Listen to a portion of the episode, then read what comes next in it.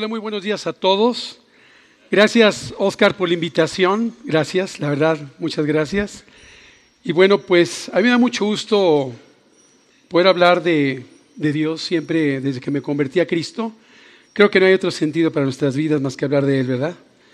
Y bueno, pues eh, recordando, Oscar, cuando yo te suplía en casa de tu mamá, aquí en irrigación, eran unos tiempos deliciosos, unos tiempos sensacionales, en una casa, bueno, fueron tiempos que realmente recuerdo con mucho amor, con mucho cariño, ver a tu mamá estar ahí con nosotros. Y le doy gracias a Dios por tu mamá, por tu familia, que abrió la puerta de la casa y sobre todo por tu vida. Y bueno, pues qué hermoso es cuando ves que una iglesia crece. E y crece realmente por, no por, el tamaño, sino crece realmente por la gente que quiere servir a Dios. Entonces, eh, acaba de ser el jueves pasado eh, Día de Acción de Gracias en Estados Unidos. Pero yo quiero darle gracias a Dios, mi tema es dar gracias a Dios por, por esta iglesia, por Dios. Creo que alguna de las cosas que nos falta muchas veces como creyentes es ser agradecido. ¿Sí? Y no se nos debe olvidar que nuestra oración, lo primero que debe ser es agradecer a Dios. Antes que cualquier cosa, yo los invito a que sus oraciones sea de agradecimiento y bueno, eso va a haber eh, un gran cambio en nuestras vidas. ¿Quién trajo su Biblia? ¿Todos trajeron su Biblia? Eso, muy bien. Bueno, la Biblia es el único instrumento que Dios nos dejó para poder compartir, saber su voluntad y saber qué es lo que Dios tiene y los grandes proyectos que tiene para nuestras vidas. Dios tiene un plan y tiene un propósito. Yo espero que esta preciosa mañana en esta preciosa iglesia que he visto crecer con los años, y pues hoy Dios nos aliente lo que siempre tiene Dios en nuestras vidas es alentarnos, pues es muy importante. Yo quiero invitarlos que a todos ustedes se levanten. Lo primero que hagan, dejen el teléfono. De verdad, el teléfono roba mucho a todos nosotros, ¿sí o no? A ver quién me habló, ¿no? A ver si me habló, no sé, Peña Nieto, Obama, Trump, ¿no? El Trumpas. O sea, no, déjenlo. A veces nos cuesta mucha tentación. Les voy, voy a invitar a la iglesia que lo primero que agarren es su Biblia. Si agarras el teléfono, bye. Se nos va todo. ¿Estamos de acuerdo? ¿Qué tal si agarramos la Biblia todas las mañanas para que salgamos bendecidos todos los días, orando? ¿Sale? Bueno, y oren por Oscar, oren por esta iglesia preciosa. Y nuestro tema de hoy es un corazón agradecido. Entonces, este es mi tema de hoy y qué importante que veamos nosotros ante la palabra de Dios gente que fue agradecida a Cristo. Nosotros vamos a seguir los pasos de nuestro Señor Jesucristo y es muy importante que todos los días fijemos los ojos en Él porque todos los días traen problemas, traen tentaciones, traen situaciones. Y tú dices una cosa, agradecido es igual a ser feliz. Yo sé que a veces todos tenemos problemas. Yo no sé por lo que estés pasando en problemas, a lo mejor económicos, sentimentales, familiares, de salud. Pero ahora que Pablo, no sé, ustedes saben, Pablo estuvo enfermo, tiene un año exactamente, empezó con problemas. Nosotros, Dios, tú tienes un proyecto a través de esta situación y sabes que no importa lo que estemos viviendo, gracias, porque los problemas nos hacen depender más de Él. Entonces yo los invito a que ustedes siempre no se fijen en el problema, fíjense en la solución, volteen a Cristo, vaya a la solución. Siempre en la cruz hay solución. Y ese es el tema que Dios quiere que hoy tengamos nosotros. Le voy a pasar una pintura de un Rembrandt. Este, esta pintura me llamó mucho la atención porque vamos a ver varios personajes en la Biblia en donde fue plasmado eh, grandes pintores, Rembrandt, un holandés eh, famosísimo por sus pinturas, pero que muy poco conocemos de Rembrandt es que él pintó, dibujó, plasmó muchos pasajes bíblicos. Y este pasaje bíblico es cuando Jesús se acerca a la suegra de Pedro, sí, Pedro era casado, ¿sí? Y el que está casado, pues tiene esposa, tiene a su suegra, ¿sí? ¿Sí? Y bueno, y él fue, acudió y algo muy hermoso, lo que hizo él es que tengamos una buena relación con nuestros familiares políticos. Es muy importante. Entonces, el primer, lo primero que tenemos que hacer nosotros, el primer mensaje que Dios nos da esta mañana, es ser agradecido con nuestros familiares políticos. ¿Y qué hizo eh, Pedro? Pues invitó a Jesús a su casa y estaba su suegra con fiebre. Estaba enferma y dice el pasaje, vino Jesús a la casa de Pedro y vio la suegra de este postrada en cama con fiebre. ¿Quién no ha tenido fiebre? Es horrible, ¿no? Te sientes mal, te duele la cabeza. ¿Alguien está enfermo esta mañana? Bueno, identifíquese con él. Entonces, tocó su mano, dice Jesús, ¿sí? Dios siempre acude a nosotros. Entonces, la primera lección es que Dios quiere que nosotros llevemos a alguien, a nuestros familiares que son políticos, nuestros suegros, aquí veo un suegro, una suegra, ¿sí? veo a gente muy linda que se preocupa por sus suegros y les lleva la salvación, la mano de Dios. ¿Y qué hace? Dios dice, y la fiebre la dejó. Siempre que Dios acude y toca nuestras vidas, todos nuestros males, Dios la soluciona. Dice, ¿y qué hizo ella? Se levantó, ¿sí? Y lo más increíble, dice, y le quitó eh, y, le, y, y le sirvió. Y le servía ella a Jesucristo. Entonces, el primer mensaje que Dios nos da en esta mañana preciosa es que cuando tú te levantes todos los días, sírvele a Dios. Un corazón agradecido siempre va a estar dándole gracias a Dios. Siempre, es un fruto. ¿Pero a quién? A Él. Entonces, sé agradecido por sus bendiciones, por tu casa, por los alimentos. No se acostumbren. Esta mañana le estaba diciendo a, Oscar que pues yo nunca oraba por las comidas. Entonces fuimos al hotel donde estábamos y que día tenemos, no nos importa donde estemos, oramos siempre. Nunca se avergüencen de orar. Y dale gracias a Dios por esos alimentos, por la vida, por tus suegros, etc. Y le dimos gracias a Dios por el hotel, por la comida. Y una señora se volteó y me dijo, oiga, qué bonito. Ya no se ve esto. Digo, pues yo le invito a que usted haga lo mismo. Le di un folleto. Muchas veces hacer algo en público para la gloria de Dios hace que las demás gentes vean tu vida y tu testimonio. Una simple oración en público puede tocar el corazón de la señora. O esta señora, estamos orando para que venga esta noche, le invitamos. Y es de Costa Rica. Estaba casualmente aquí, le digo, ¿y qué crees? Casualmente va a venir un señor famosísimo en Costa Rica. Se llama Carlos Chavarría. Me suena, me suena. No tienes idea lo famoso, ¿eh? que por favor ven a ver tu compatriota. Entonces va a venir esta noche. Hay que orarle, se llama Marta, para que venga. Pero a lo que yo me refiero, dando la gloria a Dios, es servirle, hasta una oración. Siempre hay que servirle a Dios en cada momento de nuestras vidas porque Él, Él para Él la gloria y la honra. Entonces, primer mensaje, sírvele a Dios siempre. No se te olvide. En tu oración matutina, en la nocturna, siempre le agradece a Dios. Nuestro segundo pasaje que vamos a ver habla de dos ciegos. Qué terrible la ceguera, ¿no? Y bueno, yo imagino ser ciego, pero eh, vivir en tinieblas. Hay gente que tiene ceguera espiritual y ceguera física. La peor es la espiritual. Es la peor. Y hay mucha gente que hemos vivido en ceguera espiritual, no vemos las cosas de Dios. ¿Por qué? Porque tenemos un velo que nada más por Cristo es quitado, dice en 2 Corintios. Entonces Dios nos quiere quitar ese velo. Qué importante es que nosotros lleguemos a una persona y le sirvamos, digo, oye, tienes un velo, por eso no lees la Biblia. Yo me acuerdo que yo leía la Biblia cuando era chico, teníamos una Biblia de esas grandotas, de piel, muy bonita, y no entendía nada y terminaba leyendo, viendo los monitos, porque no entendía nada, ¿no? ¿Alguien se identifica conmigo? Entonces ves los monos o agárrasele de tu hijo, ¿no? Ves los monitos. Dos ciegos estaban sentados junto al camino, dice Mateo. Cuando oyeron que Jesús pasaba, oye eso, gritaron, clamaron, un, grito de, este tipo es de ayuda. Clamo a Dios. ¿Cuántas veces nosotros no hemos clamado? Yo clamé en problemas matrimoniales con Claudia. Dije, no hay solución. Es imposible en nuestras vidas. Pero qué hermoso es cuando Dios nos oye. Tarde o temprano, cuando la gente busca correctamente a Dios y busca a Dios, lo va a encontrar. Dios se va a encargar. Al poco tiempo que Claudia y yo clamamos a Dios, una persona oigan esto, de Ecuador vino a mi consultorio y me habló de Cristo. ¿Lo puedes creer? O sea, Dios usa chinos, rusos, ecuatorianos, peruanos, de todas partes del mundo para buscar al hombre. Dice, cuando vieron a Jesús pasaban y clamaron diciendo, Señor Hijo de David, ten misericordia de nosotros. Y es así el primer llamado que nosotros tenemos que hacer cuando nos convertimos. Ser misericordioso con nuestras vidas. Dios, no sé qué hacer con mi vida. Estoy ciego. No sé por qué me está pasando esto. No veo claro. Veo situaciones difíciles en mi vida.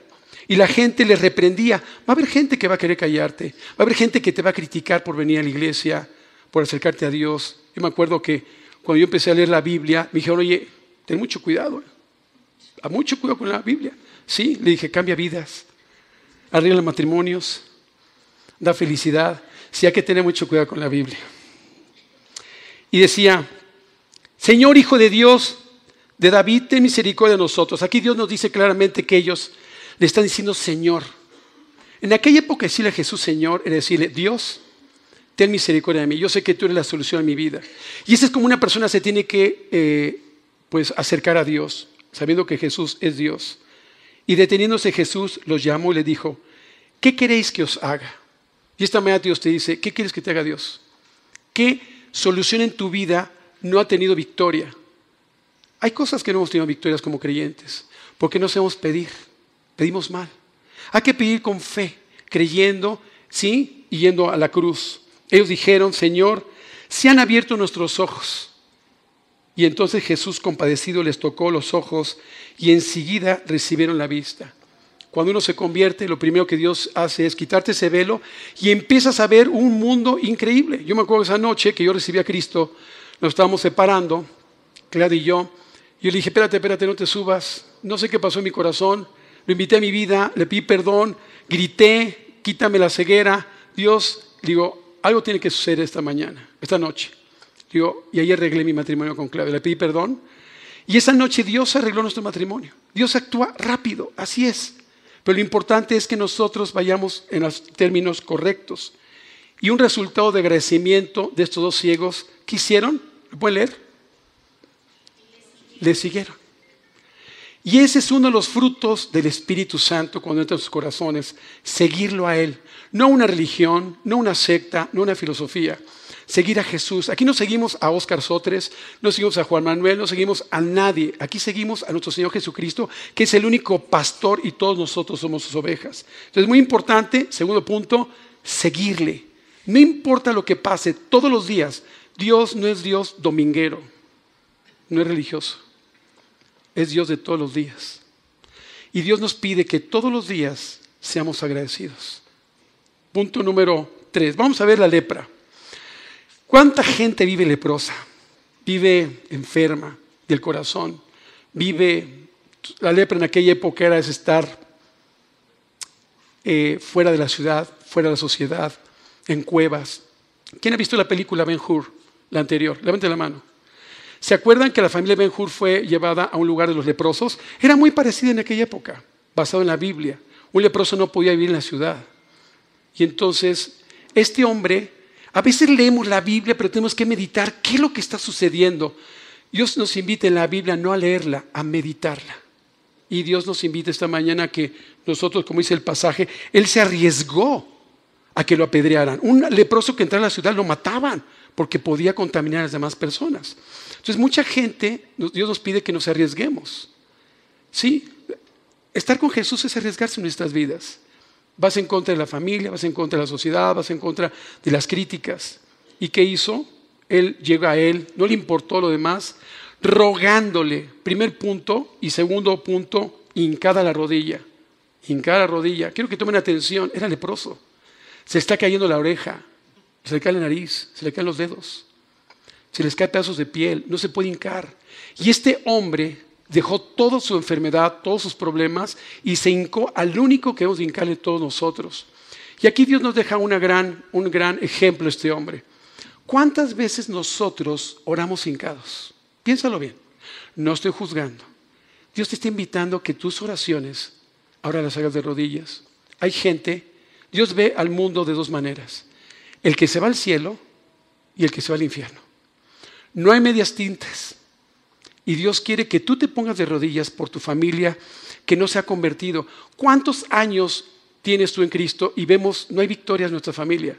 No hay victoria con, con el amigo.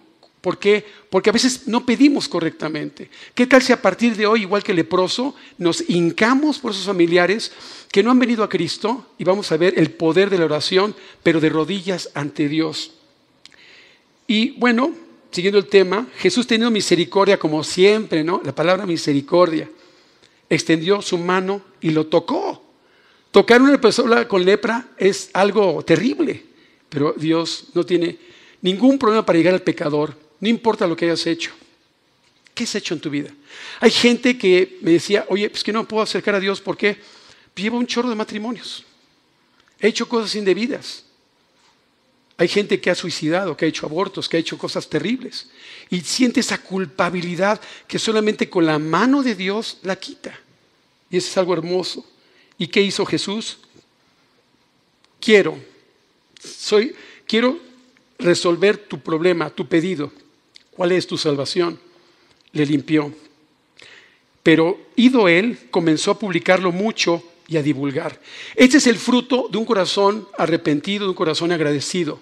Siempre que tú eh, tienes esa, esa relación con Dios íntima, no vas a tener ningún problema de publicar, de evangelizar, de divulgar.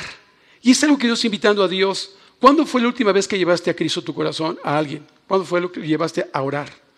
Muchos hemos tomado el estudio. ¿Quién se disipula aquí? Levanten la mano. Bueno, ¿todos están capacitados? ¿Ya tomaron un trabajo personal? De ley, qué hermosura el trabajo personal.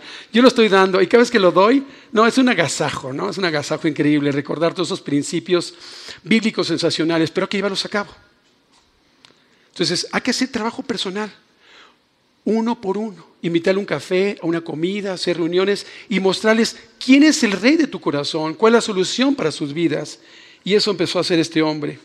Entonces, él lo divulgó, el hecho. De manera que Jesús ya no podía entrar abiertamente a la ciudad. Qué increíble que este hombre fue un gran misionero, un gran predicador donde él vivía y esto fue un resultado de su agradecimiento. Y eso es lo que tenemos que hacer nosotros, que toda la gente a nuestro alrededor conozca cuál es el plan de Dios para sus vidas. Vamos a pasar al otro punto. Vamos a ver un, muchacho ahí medio guapo, a ver si sale. ¿Sí? Yo veo muchos jóvenes ahorita de repente que están dejando esa moda. Y lo más chistoso es que lo he visto aquí también. No, no sé. Ya Pablo ya se cortó el pelo. Mi hijo, no el apóstol. Pablo era pelón. Se cortó la barba y le decíamos cada día, qué guapo te ves, hijo, qué guapo te ves con esa barba. Córtatela ya. Porque si no, te vas a parecer al gadareno. Bueno, este hombre Hoy en día lo podemos traducir este hombre, un drogadicto, un alcohólico, una persona que estuvo en mediums, satanismo, cosas terribles. Mucha gente está poseída. Y esta persona estaba poseída por los demonios. ¿Sí la posesión? Sí, yo he visto gente poseída y familiares. La idolatría también es una, una forma de posesión. Entran demonios en nuestras vidas. Por eso muchas veces esa gente no vive en paz. Este hombre vivía desnudo, completamente desnudo.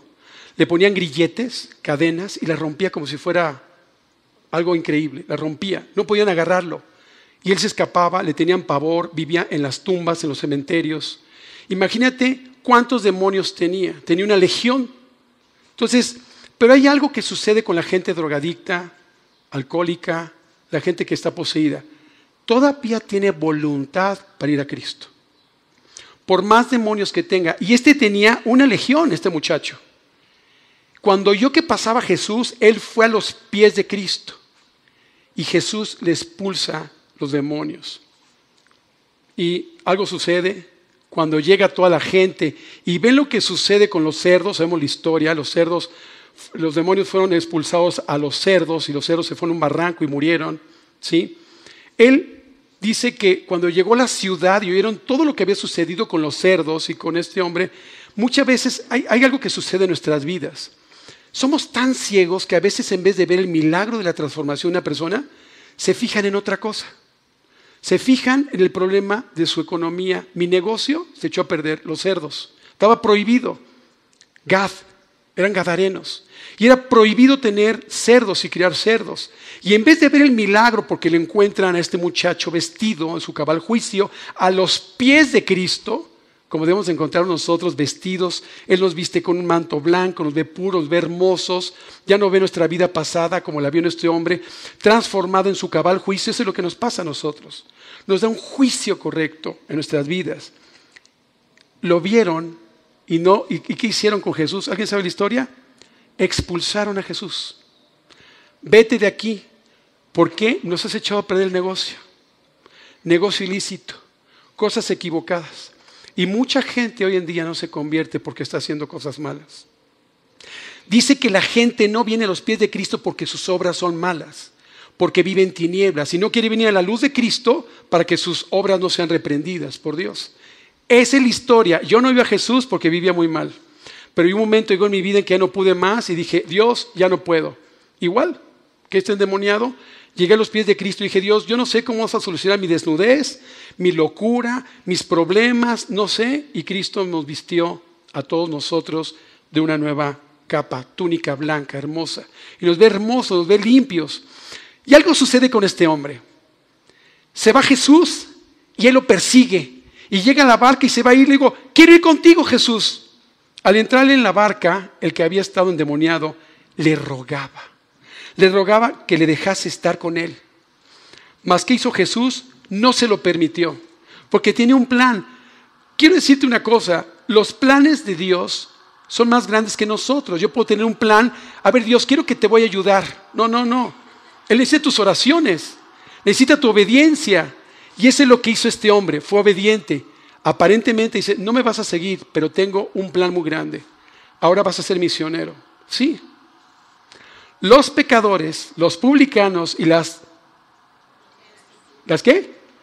Las rameras van delante de los religiosos. Y les da un plan precioso. ¿No? Todos los que nos hemos convertido hemos tenido un pasado horrible. Y hasta en la cruz. No más. No más culpa. Vete a tu casa, a los tuyos, y cuéntales cuán grandes cosas el Señor ha hecho contigo y cómo ha tenido misericordia de ti. Y ese es el fruto del Espíritu Santo, hablarle a tu familia, hablarle a los tuyos. Y se fue obedeciendo y comenzó a publicar en Decápolis. Déjame decirte que Decápolis es una ciudad deca, 10, polis, ciudad, o sea, una ciudad de 10 ciudades. Y muchas veces leemos, pero yo quisiera mostrarles cuál es el mapa de Decápolis. Por favor, lo pones. Ahí están. Damasco, capital de Siria. Canatá también es Siria. Hipo, Dion, este, o lo voy a leer aquí porque no se ve muy bien de aquí. Bueno, tampoco aquí, pero bueno. Gadara, ahí donde estaba el muchacho, este. Pela, todo eso es Jordania actualmente hoy. Y del lado está Esitópolis, ¿sí? Que es Israel, ¿no? Donde va a ir mi querido sobrino. Ahí va a estar por allá. Israel, Siria y Jordania. ¿Y oyeron bien? Tres países en donde este hombre fue misionero. Tenemos uno de los primeros misioneros de la Biblia, un ex endemoniado. Todos somos ex pecadores, ex locos, ex lo que quieras. Ahora Dios nos ha hecho nuevos en todas las formas. Y terminando, y se fue y comenzó a publicar en Decápolis cuán grandes cosas había hecho Jesús con él. Y todos se maravillaban. Y eso es lo que es ser tu vida. Yo te quiero hacer una pregunta. ¿Tu familia se maravilla por tu vida? ¿Tienes un testimonio como el de él? Que ven un antes y un después que digan, ¿cómo? Tú eras la oveja negra, Homero, y ahora, ¿cómo puede ser que me vengas a hablar de Cristo? Bueno, Dios lo ha hecho en mi vida. Y eso tiene que hacer Dios en tu vida. Que seamos un testimonio puro, limpio, ¿Sí? Entonces Dios nos pide esta mañana que tú seas agradecido teniendo un testimonio y publicar. Publiquemos. Todo, si estás agradecido a Dios, no vas a tener ningún problema en publicar las grandes hazañas que Dios ha hecho en tu escuela, en tu trabajo, a la chica que le compras el Starbucks, en un restaurante, tu familia. Yo quiero decirles una cosa, ¿cuánta gente le has hablado de Cristo hoy? Bueno, en este año. ¿Cuánta gente ha venido a Jesús? ¿Sabes qué se necesita para que este grupo sea el doble y aquí Oscar tenga que tirar esta casa y comprarla de lado? Que tú traigas una persona y se convierta a Cristo. Si cada uno de nosotros, oigan esto, ganamos una persona a Cristo cada mes, vamos a tener, vamos a tener 12 gentes por cada uno de nosotros. No cabría la gente. No se trata de multiplicar, ay, qué grandota tu iglesia. No, se trata de ver cuánta gente se salva. Los números no deben apantallarnos, nos debe apantallar realmente el corazón de la gente, que esté salva. Ese es el principio. Entonces, para que este lugar se... se, yo me acuerdo que estábamos con, con Juan Manuel y empezamos, ¿no? Y después se tuvo que multiplicar. No nos dividimos, nos multiplicamos. Y qué bonito que, por cierto, Oscar, ¿dónde anda Oscar? Qué hermoso lo que has hecho. Dios te ha llenado de Dios. Eres un hombre fiel. Le quiero dar gracias por tu vida Porque eres igual que endemoniado Gadareno. Agarraste a otros ex endemoniados y apoyaste a San Diego. Nunca se va a olvidar. Y has eh, eh, apoyado a otros ex endemoniados en Nueva York. Tenemos iglesia, gracias a Dios. nunca se va olvidar todo lo que hiciste por nosotros, ¿verdad, Klaus? Respira, hombre, Homero, Homero, no quiero llorar, no quiero llorar. Gracias. Un, aplauso a mi querido pastor. Padre de Dios. Esto lo hizo Dios. Si hubieran visto cómo era antes, no lo hubieran creído. Tenía la barba igual que ese cuate. Pero, de 15 años, 16 años damos estudios de Biblia. Wow. Apoyar San Diego, apoyar Tijuana y apoyar ahora la iglesia de Nueva York. Ese es el fin. Que nosotros seamos igual, que vayamos a 10 ciudades de Cápolis, nuestros vecinos. Vamos a hablar de Cristo. Yo creo que todos salgamos de aquí transformados como ex endemoniados, ahora como misioneros de Cristo. Número, vamos a ver un cuate que se parece a mí. Pon la cara, mira, igualito conmigo, pero con más pelo. Peter, Pedro, necio, orgulloso, creyendo que él todo lo puede hacer. Sí, yo soy lo máximo. ¿Cuántos somos Pedros, no? Orgullosos que damos la vida por las demás personas. Y ahora los problemas no lo conozco. Pedro, un hombre pecador, un hombre transformado por Dios, él, eh, pescador, tenía una campaña de pesca, y él en Galilea, el mar de Galilea, se encuentra con Jesús y dice, sabiendo lo que había sucedido toda la noche, le dice, Pedro, métete al mar y echa la red del otro lado. Dios, ¿me vas a enseñar a mí? ¿Cuántos orgullosos somos, no? Dios, ya lo sé, pero no lo hacemos. Dios quiere obediencia. Echa las redes a donde Él te indica, no donde tú crees. Y Él echó al lado, obedeció. Era tal la cantidad de pesca que no podía sacar, están rompiendo. Pero lo más increíble, que había otra barca y les empieza a gritar, Juan, Jacobo, vengan porque ya se está rompiendo y estamos ayuda. Y cuando Dios te ayuda, te bendice a ti y bendice a tus vecinos. Y eso es lo que tenemos que hacer nosotros, bendecir. Dales una Biblia, compren Biblias, regálenlas, compren de piel, no se las, no se las vuelen a Oscar, háganlas de piel, allá afuera venden unas. ¿Sí? Pónganle su nombre, ¿sí o no, Alex? ¿No? Es la mejor inversión, regalen, ¿quieres regalarle una camisa a alguien? Dásela a Navidad, pero regale una Biblia, con un folleto, dedícasela. ¿No te dice qué impacto tiene esto en nuestras vidas? Bueno, y esto sucedió con Pedro. Pedro, cuando ve esta pesca, llega Jesús y se hinca y dice Jesús, apártate de mí, Señor, porque soy hombre pecador. Y esa es la actitud que todos nosotros tenemos que tener. Dios, soy pecador. Yo no tengo nada que ofrecerte. Soy un pecador. Y una persona que no eh, acepta que es pecaminosa, no puede tener una relación con Dios. ¿Por qué? Porque vino por los pecadores. Por los buenos están llenas las iglesias los domingos. Vino por los que hemos pecado, los que hemos cometido errores, los que hemos echado a perder nuestras vidas. Ahora, no tiene que estar tan mala. Yo me acuerdo que me decía Oscar, pues yo no tuve una vida tan mala, pero infeliz. A 18 años era odioso. A los 19 se le quitó. perdón, perdón por el bullying. Pero tú sabes que te amo. ¿Y qué clase de amor, no? Pero bueno. Ok. Apártate de mí, Señor, porque soy hombre pecador. Nadie se puede acercar a Dios si no reconoce su pecaminosidad.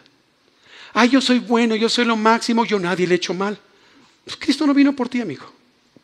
Tenemos que enseñar y sacar los principios bíblicos. ¿Cómo puedo enfrentar a una persona que es pecadora? Con los diez mandamientos. Diez deditos tienes. ¿Quién no ha mentido? ¿Quién no ha robado? Saquen los diez mandamientos, que se peleen con Dios, saca tu Biblia. Siempre un creyente tiene que andar con la palabra de Dios. Mira, ve lo que dice Dios. Tú y yo somos pecadores. No le digas, eres pecador y menos señalar a una persona con el dedo. Somos. Y llevarlo a los pies de Cristo porque por la pesca que había hecho, el temor se había apoderado de él y de todos los que estaban con él, y asimismo de Jacobo, de Juan, hijos de Zebedeo, que eran compañeros de Simón. Pero Pedro dijo, pero Jesús dijo a Simón, no temas. ¿Cuántos vivimos con temor? ¿No tengo chamba? ¿Cómo va a estar mi embarazo? ¿Con quién me voy a casar? ¿Qué va a suceder ahora que pierda mi trabajo? ¿Cómo lo voy a hacer para pagar la renta? Mucha gente vive con temores. Situaciones de cómo morir, problemas de salud, me voy a arreglar de la espalda, me voy a arreglar de corazón. Vivimos con temores. Siempre la vida es temor. Me van a asaltar. México ha crecido la situación terrible, pero es muy importante que salgamos bendecidos todas las mañanas. Dice Dios, manda tus ángeles y tu Espíritu Santo que me protejan todos los días, que yo no choque ni que le haga daño a nadie ni me hagan daño a mí. Protégeme de, secuestros, protégeme de robos, protege a mí y a mi familia. Y empezamos con una cobertura tremenda. No temas. Desde ahora, y esto se lo dice a todos nosotros, seremos pescadores de hombres y de mujeres. Todo el tiempo Dios nos invita a evangelizar. Y cuando trajeron a tierra las barcas, dejándolo todo, deja todo. Me da mucha tristeza cuando dices, oye, te disipulas, no tengo tiempo. ¿No tienes tiempo? Pues déjame decirte una mala noticia, Jesús tampoco va a tener tiempo para ti. No tenemos tiempo para Dios para disipularnos, menos Dios para bendecirnos. No es amenaza, pero sí es. Y cuando trajeron a tierra la, barca, dejaron todo y le siguieron. Un corazón agradecido vemos siempre agradecerle. Te sigo, Dios, donde sea que tú me lleves. Sea a Tijuana, sea a San Diego, sea aquí a Polanco, sea a, a Nueva York, donde sea, Dios nos va a seguir porque vive en nuestros corazones. Y tenemos que seguirlo siempre. Es una relación, no una religión. Vamos a ser un paralítico. Este paralítico tenía amigos. ¿Cuántos de nosotros tenemos un amigo que está en problemas de salud y le queremos decir, oye, tienes cáncer, déjame hablarte de Cristo? Nosotros como creyentes tenemos que ir a ver a los hospitales a la gente. ¿Conoces a alguien que tenga problemas de divorcio? ¿Problemas de depresión? Aguas. La depresión es la antesala del suicidio. Aguas. Si ves una persona interviene, aunque no quiera, aunque no quiera meterse en tu matrimonio, yo te doy permiso. Oye, vengo de parte de Homero. pero digo, vengo de parte de Dios. Me dijo que interviniera en tu matrimonio. Gracias a Dios intervino en mi matrimonio. Y por eso estoy aquí casado todavía con la güerita. Me salió una buena muchacha. Y unos amigos trajeron, está rebotar aquí y está Jesús aquí y hacen un hoyo, rompen toda la lámina que está aquí arriba y lo bajan. Ese es amor que tú lleves, a, oye, está en terapia intensiva, no me interesa. Le voy a platicar una cosa para la honra de Dios. Tenía una vecina en mi consultorio, soy dentista, y era paciente, me dice, oye, mi mamá sufrió un stroke, este, derrame cerebral, y está en coma. ¿Podrías venir a hablar a mi familia que viene de, Los Ángeles, de todos lados? Le digo, claro que sí, ella había recibido a Cristo. Y entonces voy con su familia, les hablo de Cristo, reciben a Jesús. Me dice, ¿dónde está tu mamá? Pues ya vamos adentro del cuarto, está en coma. Y entonces yo me acerco al oído y digo, señora, yo no, hágame una señal si me oye. Un vegetal.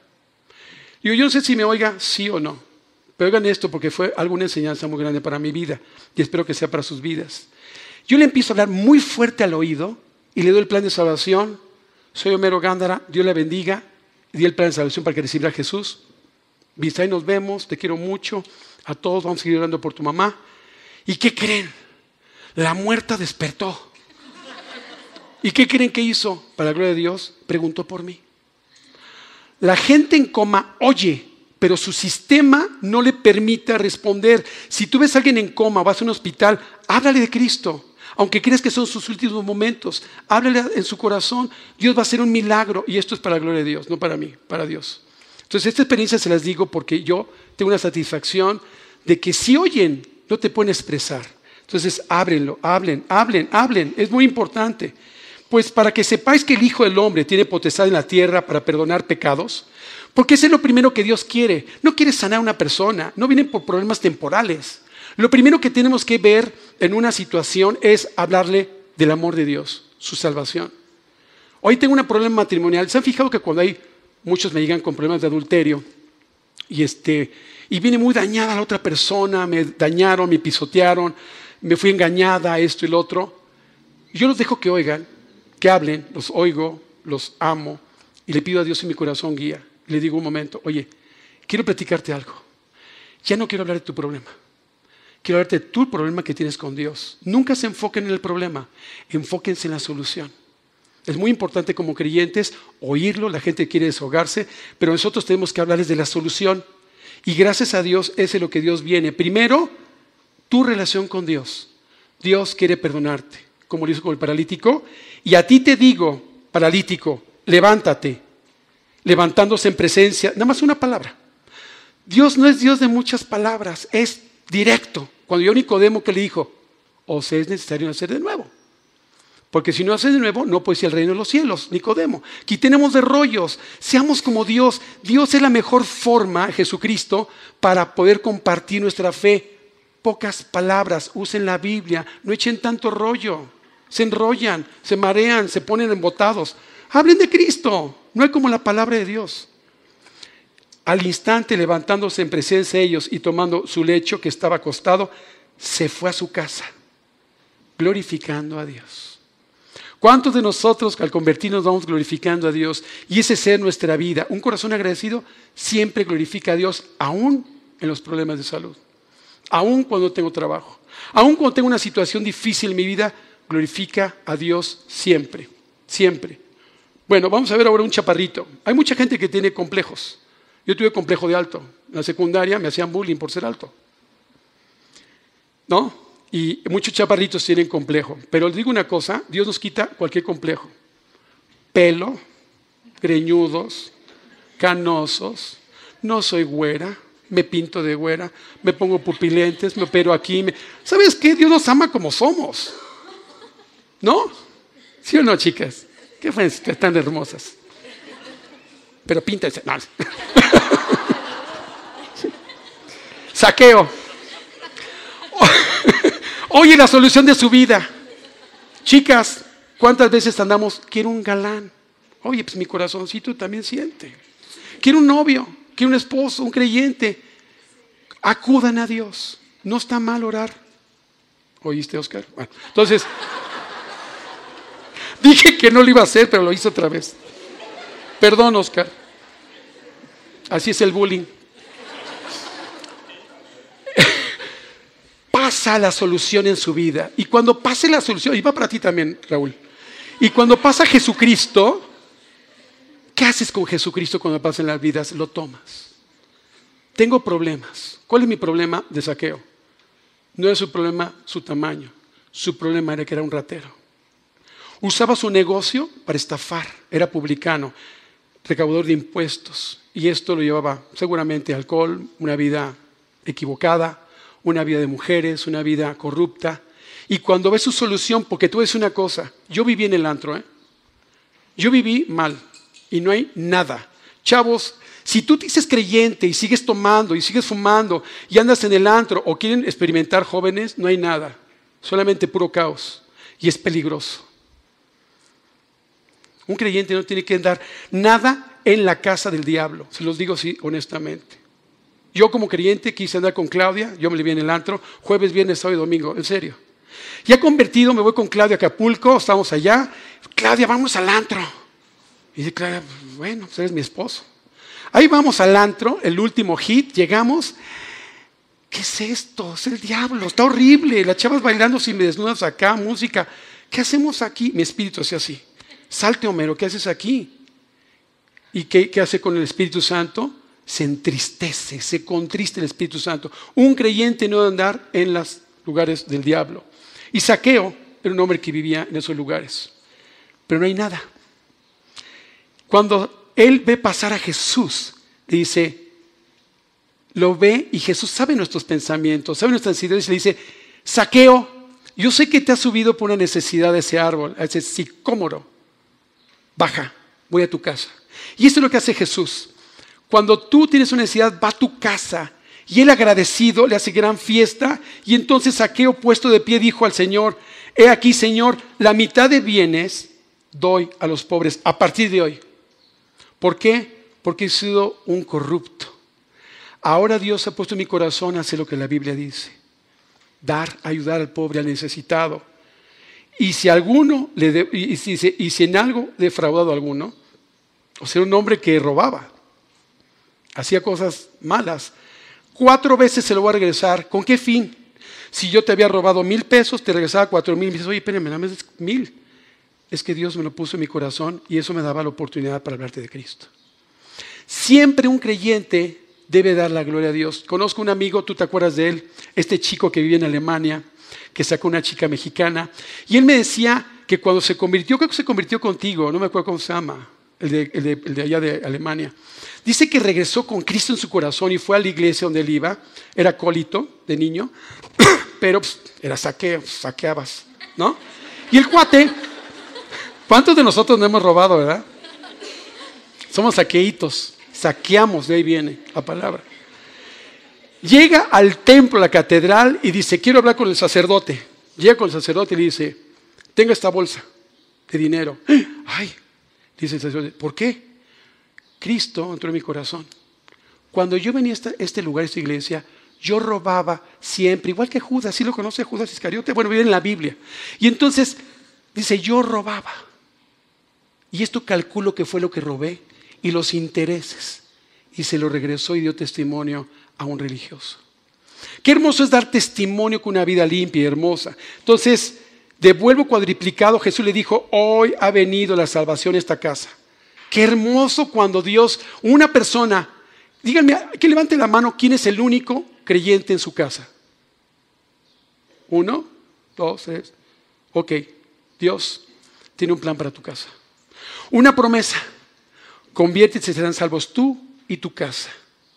¿Pero por qué? Porque iba a utilizar tu vida, la tuya, para que los demás la conozcan, vean tu testimonio, vean a Dios en tu vida y hables del amor de Dios. Gánate a tu gente. Mira, a veces cometemos un error los creyentes. Agarramos la Biblia, sí, somos bien chulos, bien lindos. Agarramos la Biblia y hermana, no tengo mucho tiempo de verte, pero mira, ¡tas, tas, tas! Nos agarramos a bibliazos. ¿Qué es eso? Primero tengo que demostrar mi amor por ellos, pida su cumpleaños, llévala a comer, una comunicación. Y ya cuando Dios me ponga en oración, le hablaré de Cristo. Pero no nos agarren a bibliazos. No veo a mi hermana, me rechaza a mi hermana. Pues yo también te rechazaría así, ¿no? Como incrédulo. Tenemos que ser más astutos, como dice la palabra de Dios. Vamos con el, último, Samaritana. ¿Quién conoce a esta chica? Espérame. Sí, ok, Samaritana. Le encantaba el matrimonio, los coleccionaba. Llevaba cinco y el siguiente, hijo, ya no me alcanza para la boda. Mejor vente, vamos a vivir juntos. Vive juntos y una vida vacía, sin amor, deprimida, Va a sacar el agua, lo que siempre hacemos todos nosotros. Vamos a buscar a pozos donde no hay felicidad. Y ella no era la excepción, pero casualmente esas cosas raras que llega Jesús a la vida de ella. Y Dios dice que ninguna persona va a partir de este mundo sin haber oído dos o tres veces el mensaje de la salvación de Jesús. Oye, mi abuelita, ¿dónde estará? No sé, pero Dios le habló de Cristo dos o tres veces mínimo. Dios es fiel. Me he encontrado gente que después de muchos años se encuentra en la Biblia a su abuelito y del plan de salvación. Dios es fiel. Con tu abuela, con todo el mundo, con los aztecas, con los mayas, con los incas. ¿Qué es la pregunta que más nos hacemos? Oye, ¿qué pasó con los aztecas? ¿Cómo estás, preocupado por el indígena que está pidiendo dinero? Y nos preguntamos por los aztecas. Preocúpate por el indígito que está ahí, ¿no? Bueno, la samaritana algo increíble. Tiene un encuentro con Dios y le dijo, este pozo siempre vas a tener sed. Esa vida que tú llevas y yo llevo jamás nos va a satisfacer. Siempre vamos a estar sedientos de Dios. Siempre. No hay nada en el mundo. Yo soy la solución, le dijo Jesús. Si tomas de esta agua, ríos, no nada más pozo ahí acumulado, ríos constantes de bendiciones van a pasar por tu vida. ¿Sí o no? ¿Quién ha sido bendecido que se ha convertido? Yo soy uno de ellos. Oscar, levanta la mano. Qué bendición, ve hermano, de irrigación a Polanco. O sea, chavo, ¿qué onda? Está precioso este lugar. Gracias a Dios, oren por este lugar, oren por Oscar. Los pastores necesitamos mucha oración, mucha. Oren por, por todos los misioneros, oren por Juan Manuel, etcétera. Muy importante. Y bueno, nuestra querida samaritana tiene un encuentro cree en Jesucristo y lo primero que hace es correr a la ciudad, dejó su cántaro, era lo más importante. Con eso llevaba el agua, dejó todo. Fue a la ciudad y les platicó lo que había sucedido, su encuentro, su conversión. Y viene toda la ciudad a ver a Jesús. Y muchos de los samaritanos de aquella ciudad creyeron en él por la palabra de la mujer. ¿Cuántas mujeres hay en esta iglesia? Hay mujeres en la Biblia que han sido utilizadas. Power Woman, ¿sí o no? Levanten las manos las mujeres. Perdió Clinton. Pero va a ganar Marta Zavala, que es creyente, ¿no? Margarita Zavala. ¿Sí? Bueno, vamos a orar, vamos por ella. Pero mientras, oren por ustedes, para que ustedes sean un instrumento de Dios en su casa, en su matrimonio, a sus hijos, a sus parientes. Dios utiliza a las mujeres de una forma increíble. Vemos a Esther, vemos a Noemí, vemos mujeres increíbles. Veo a Claudia. O sea, hay mucha gente, ¿no? Hermosa. Bueno, Claudia, la de la Biblia, la esposa. ¿Quién es Claudia? La esposa de Poncio y Pilatos. Y aquel de necio. No, no, no voy a hacerte caso. Y ella diciéndole que obedeciera a Dios. Muchos de los samaritanos creyeron por la palabra de la mujer que daba testimonio. Qué importante es el testimonio de una mujer. Me dijo todo lo que he hecho. Y decía la mujer, ya no creemos solamente por tu dicho, porque nosotros mismos hemos oído y sabemos que verdaderamente este Jesús es el Salvador del mundo. Y eso es lo que nosotros tenemos que hablar, que vino a qué? A cambiar vidas. Dios te ama. Ese no es el Evangelio de Dios. No podemos ser creyentes light. Cristo vino a salvarnos de qué? Del infierno. Es increíble que mucha hace un censo. Oye, ¿te puedo hacer un censo? ¿Es un censo? ¿A qué vino Jesús? La gente no sabe responder. Cuando muchos vino, vino a salvarnos de nuestros pecados. Vino a salvar nuestros pecados. Ay, otros 45 minutos. Y entonces, ay, ¿soy yo? Pues qué mala onda. Ya. Y entonces, qué importante es cuando Dios utiliza una mujer o un hombre para su familia. Son muy importantes las mujeres. Dios tiene grandes planes. Por último, vamos a ver 10 hombres que me impresiona. Este es el final de nuestra plática. 10 leprosos, 10 enfermos que piden ayuda, que gritan. Entonces le están gritando, Dios, sánanos. 10 hombres enfermos ¿Sí? Y Dios les quita la lepra. Jesús le quita la lepra. Ahí están esos hombres gritándole a Jesús. Pasaba, son sanados a instante y se van. A ver, cuando un creyente se convierte de todo su corazón, permanece. Por sus frutos los conoceréis. Anoche estuve con un creyente que fue homeschool, se discipuló, fue creyente de nuestra iglesia años y no era salvo. Y él me decía, tengo ocho meses de haberme convertido. Yo viví en las penumbras más profundas del pecado, porque no era salvo. Y ahora tengo ocho meses, un nuevo hombre. No había palabra que no hablara de Cristo. Era impresionante, nos tenía impactado, sí o no, Claudia. Anoche estábamos así, azorados de este muchacho que vimos cómo se perdió. Por sus frutos los conoceréis. No porque venga una persona aquí es creyente. No porque una persona te diga y ya se sepa la receta, sí, ya recibí a Cristo en mi corazón, ya me salvó, ya me arrepentí. Sus frutos van a hablar de su fe. Y de su fe produce frutos. Nunca se les olvide, Dios es práctico. El complicado somos nosotros. Y entonces, ¿qué hizo este hombre? Uno de ellos, de esos diez, solamente uno regresó. Dice, entonces uno de ellos, viendo que había sanado, volvió glorificando a Dios gritando. Y es lo que produce Dios cuando nos convertimos.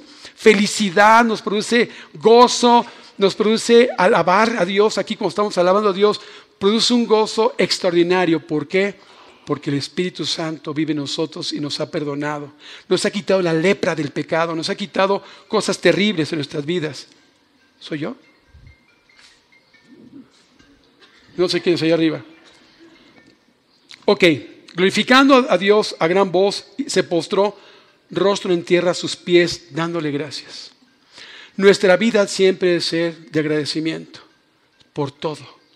Y algo que me impresiona, póstrate a Dios, inclínate, arrodíllate y dices, Dios, gracias por lo que hiciste en la cruz, no voy al infierno. Si nosotros supiéramos, y se los voy a decir la cosa, Dios permita en el cielo que nos permita ver el, infierno como es, para que toda la eternidad veamos de dónde Dios nos rescató. Dios no vino por problemas temporales, vino por nuestro problema eterno. Es lo más importante. Y claro, como fruto, reconstruye matrimonios, le ha sentido a nuestras vidas, ¿sí? Etcétera. Respondió Jesús, dijo, ¿no son diez los que fueron limpiados? ¿Y los nueve dónde están? ¿Dónde están aquella gente que le ha hablado de Cristo? Que no, que se fueron del discipulado. ¿Cuánta gente venía aquí, Oscar, al principio? ¿Dónde están? ¿Dónde está esa gente que va y viene? Hace poco fui a una congregación aquí, que donde yo estuve, estaba llena antes, está vacía hoy. ¿Dónde están esos creyentes? No hubo frutos, no cayó la semilla en buena tierra, nada más oyeron. Me encantó el rollo, el ambiente cristiano, bonito, pero no hubo un fruto de arrepentimiento. No hubo quien volviese y diese gloria a Dios, sino este extranjero, porque era samaritano. Levántate, vete. Tu fe te ha salvado. Siempre dio lo que le ha importado en la salvación. Por eso fue a la cruz del Calvario. Por eso murió de una forma espantosa. Yo a veces les digo, ¿ya vieron la, la pasión de Cristo? ¿Ya vieron que todo eso lo hizo por ti? Digo, no soy fan de las películas, pero no hay película que haya expresado todo lo que Jesús hizo en la cruz por nosotros. No existe en una película en que le arranquen la barba. No hay una, no he visto cierta una. Le mesaron, le arrancaron la barba por ti y por mí. Aparte de la golpiza que les dieron, otra vez un estudio de todo lo que Jesús sufrió por ti y por mí. Lloras. ¿Por amor a mí? Eso lo hiciste Jesús. ¿Sabes qué? Murió de una forma espantosa. Porque tan espantoso es el infierno que Él prefirió morir en la cruz por ti y por mí. Yo no sé si todos esta mañana tengan a Cristo en su corazón. Yo no sé si estás viviendo para Cristo, pero el plan aquí es ser alentados y salir transformados y ser agradecidos, una vida agradecida de Dios. Yo quiero terminar esta plática con unos puntos nada más. Que gobierne en sus corazones Cristo la paz de Cristo. Solamente Cristo nos puede dar paz, nos puede sanar, nos puede quitar la lepra, nos puede quitar los complejos como saqueo, nos puede quitar la ceguera, nos puede quitar la lepra que tenemos. Solamente Cristo. Y aún como creyentes, necesitamos ser limpios. Porque a veces no vemos victoria como creyentes. ¿Por qué? Porque nada más lo recibimos como Salvador y no como nuestro Dios, no como nuestro Señor de todos los días. No basta venir un domingo y cantar y vivir una vida equivocada, matrimonial, peleándonos, diciendo, dando mal testimonio. Dios quiere un cambio profundo de la raíz. Y Dios quiere que hoy te postres ante Dios como este hombre que tenía lepra, como todos los que han ido a los pies de Cristo. Una vida transformada y útil. Si no hablamos de Cristo es porque Dios no es nuestro Señor. Y Dios quiere que todos hoy salgamos agradecidos para que sea nuestro Señor de todos los días y tu familia venga a los pies de Cristo, tus amigos que vean un testimonio. Ah, tú eres aquel endemoniado, tú eres aquel leproso, tú eres aquel ciego, tú eres aquel hombre con fiebre. Que gobierne en sus corazones la paz de Cristo, el cual, al cual fueron llamados en un solo cuerpo, en la iglesia. Sean agradecidos. Es un mandato, no es una opción. Y Dios quiere hoy alentar tu vida. Yo quiero terminar esta plática primeramente dando los resultados de ser agradecido. Lo primero que provoca cuando tu conversión, vamos a ponerlo un poco rápido, amor, gozo, felicidad. Publicar, evangelizar, compartir, dar testimonios, conversiones, va a haber fruto. Abre los ojos, abre las bocas para evangelizar. Da salvación a nuestros familiares, a nuestros amigos. Impacta ciudades como Gadara y como Samaria. Amemos de fe, creyendo. Eso es lo que produce un corazón agradecido y una adoración profunda a Dios. Y yo les quiero dar como, como último punto que seamos agradecidos todo lo que hizo Jesús en nuestras vidas.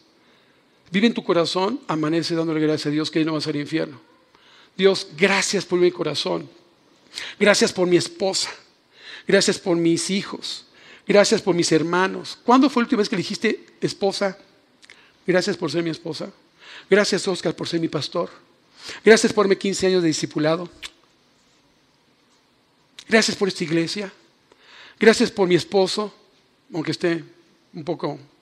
Ah, es buenísima onda tu Mauricio, es un tipazo. Gracias por ser mi amiga, gracias por ser parte de la iglesia. Seamos agradecidos, díselo, no se lo di. Las mujeres, chicos, son auditivas. ¿Sí sabían? Hablen. Nosotros, ¿Me amas, amor? Claro, el día de la boda te lo dije. Come on. Díganselo. Yo me acuerdo cómo le decías a tu mamá cuánto la amabas, Oscar. Ahí tenemos su museo. Bendita tu madre. Hay que decírselos. Hay que darle gracias a la persona que te compartió de Cristo. Hay que darle gracias a Dios a la persona que, que te ha amado. Y haz una lista de oración. Haz una lista de oración, te invito hoy, para que tú le des gracias a Dios por sus vidas y les hables de Cristo. Como último quiero poner un versículo. Este versículo me fascina, es algo extraordinario. Esa es la solución de todas personas. Os daré un corazón nuevo y pondré espíritu nuevo dentro de vosotros. Quitaré de vuestra carne ese corazón de pecado, de piedra, de dureza, sin Dios. Y te daré un corazón nuevo. Dios es un médico que arranque el corazón, pecado, pone un nuevo. Dice el versículo 27, y pondré dentro de vosotros mi Espíritu Santo el Espíritu de Dios que te quita un velo y empiezas a amar a Dios. No puedes amar a Dios si no tienes el Espíritu Santo, es imposible. Tú si vas, y vas a Tepito y te compras un teléfono robado por tenerlo, no puedes hablar, tienes que contratar la línea. Bueno, es lo mismo. Tú tienes que ir a Telcel y a Usacel o no sé qué compañía y conectarte. Bueno, el Espíritu Santo es nuestra conexión con Dios. No podemos hablar con Dios, no puede haber una comunión con Él si no lo recibimos y vivimos para Él. Es momento que como iglesia despertemos.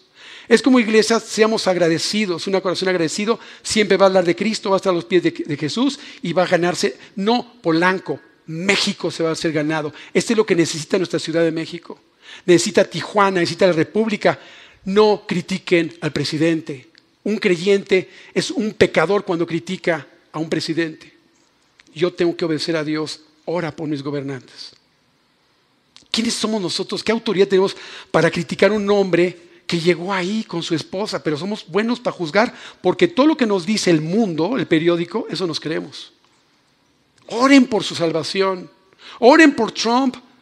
Allá todos en acá nos da pulmonía. Por favor, oren para que no nos afecte. Quiero terminar mi plática con lo que Dios dice siempre. Quiere salvarnos. Yo no sé si tú estés, si tú te murieras hoy, ¿a dónde irías? ¿Dónde quieres ir? ¿Qué pensaría Dios de tu vida? Dios te está buscando hoy y yo quiero que todos oremos.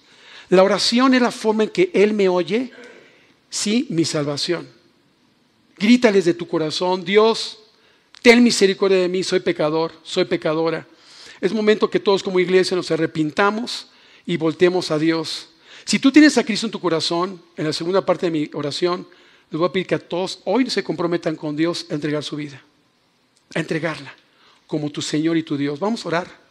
Es muy importante tener estos puntos. ¿Qué le vamos a pedir en esta oración? Primeramente, soy pecador. Segunda, me arrepiento de todos los pecados que he hecho. Arrepiento es, ya no quiero volver a hacerlo. Lo que hice estuvo mal, Dios, me condena al infierno. Pero tu gran amor bajó del cielo. Fue a la cruz y ahí pagó mi cárcel eterna en el infierno. Eso vino Jesús a salvarnos. Pero lo más increíble, Jesús resucitó al tercer día. No se quedó muerto.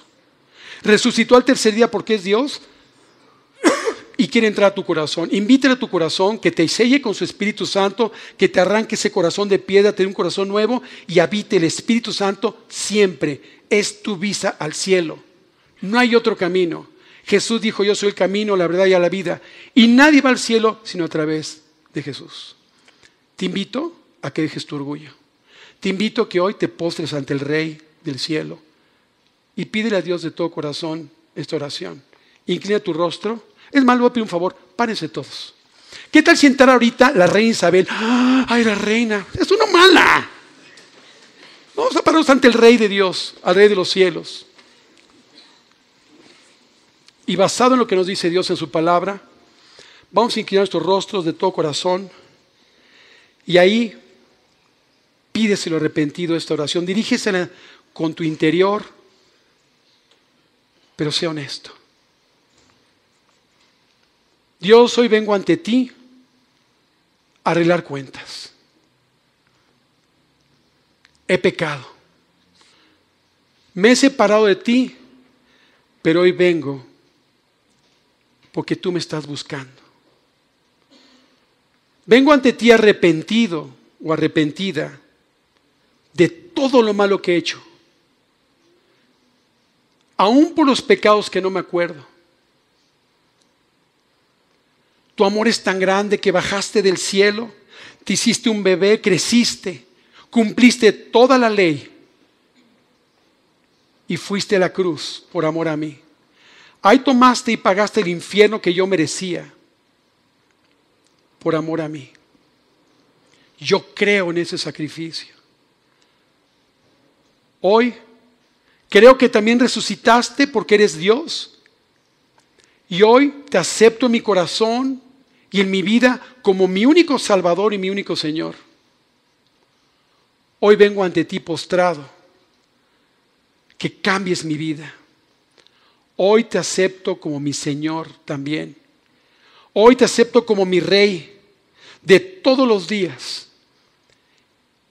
Y yo quiero tener frutos, cambios en mi vida, el amor, la paz, el gozo que tú das y que yo publique las bendiciones que tú me das. Gracias por la eternidad a tu lado. Y el día que yo pase por valle de muerte, tú estarás conmigo, porque nunca me dejarás, porque hoy te invité a mi corazón y como mi Rey. Todo esto te lo pide en el nombre de nuestro Señor Jesucristo. Amén.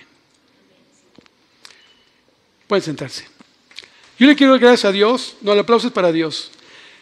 Yo quiero dar gracias a Dios por Oscar. Oscar te hice la vida de cuadros, el discipulado, pero hasta que te vea casado. Y te digo una cosa, le sigo dando gracias por tu vida. La verdad, ha sido un gran ejemplo para todos nosotros, un gran líder, un gran pastor, un gran hombre de Dios. Y todos estamos muy agradecidos. ¿Quién no quiere este muchacho, verdad? La verdad, hermoso, la verdad, gracias a Dios por Emilio Anderud, el fundador de esta iglesia tan hermosa. Que si estuviera Emilio y viera todo lo que ha pasado en esta iglesia, yo sé que lo puede ver en el cielo. Pero todas las cosas que va a recibir él y todos nosotros, ¿sabes qué van a pasar con ellas? Se las vamos a dar a los pies de Jesucristo, porque es el único que ha hecho y va a seguir haciendo cosas maravillosas en nuestras vidas. Le doy gracias a Dios por Claudia, por esta iglesia maravillosa y recordar esos tiempos tan hermosos, Oscar, en tu, cuando tú me decías, Homero, súpleme, porque y yo veía cuánta gente fueron mis primeros pininos y yo quiero decirte que eh, yo no sabía hablar, no sé todavía hablar muy bien, pero Dios ha hecho cosas extraordinarias. Yo era un tartamudo, no puse al sordomudo porque ya nos dio tiempo, pero había un sordomudo que y le quitó este, su problema del habla. Dios hace milagros. Dios en mí lo puede hacer en ti. Atrévete a hablar. No necesitamos tener un don especial más que el don de tener a Cristo en sus corazones y hablar de Él. Yo quiero que este día todos salgamos transformados con un año, con un fin de año precioso, siendo agradecidos toda nuestra vida. Esa es la vida del creyente siendo agradecidos. Gracias por estas luces, por la gente que ha ofrendado, por la gente de este local, la gente que sigue hablando de Cristo. Y yo eh, le pido a Dios que ustedes los bendigan. Último anuncio. Tengo aquí una invitación. Tenemos campañas de Navidad en Tijuana y en San Diego. Estas hace mucho tiempo se hacían en México. ¿Quién fue a campañas de Navidad aquí? Levanten la mano. Qué hermosas. ¿Alguien se convirtió en una campaña de Navidad aquí? Levanten bien la mano. ¡Wow! ¡Qué padre! Gracias a Dios por sus vidas. Bueno, las campañas de Navidad es una forma de evangelizar. Si tú tienes algún conocido en San Diego el día 3, el próximo sábado, a las 5 de la tarde, en San Diego, ¿sí? o alrededor, invita a una persona para que conozca, va, va Miguel Olvera, este, sí conoces a Miguel Olvera, ¿verdad? Sí, es un creyente en nuestra iglesia, buen muchacho. Y él nos va, nos va a ir a predicar a San Diego y a Tijuana. El domingo 4 de diciembre va a haber los testimonios y vamos a dar el plan de salvación para que mucha gente sepa qué es la Navidad. Yo quiero decirte una cosa, si hoy tú recibiste a Cristo en tu corazón, la Navidad se adelantó. Navidad viene natividad, nacimiento de Cristo en tu corazón. Ya nació en tu corazón, vive para Él y sean felices únicamente diciendo a Dios. Dios los bendiga a todos.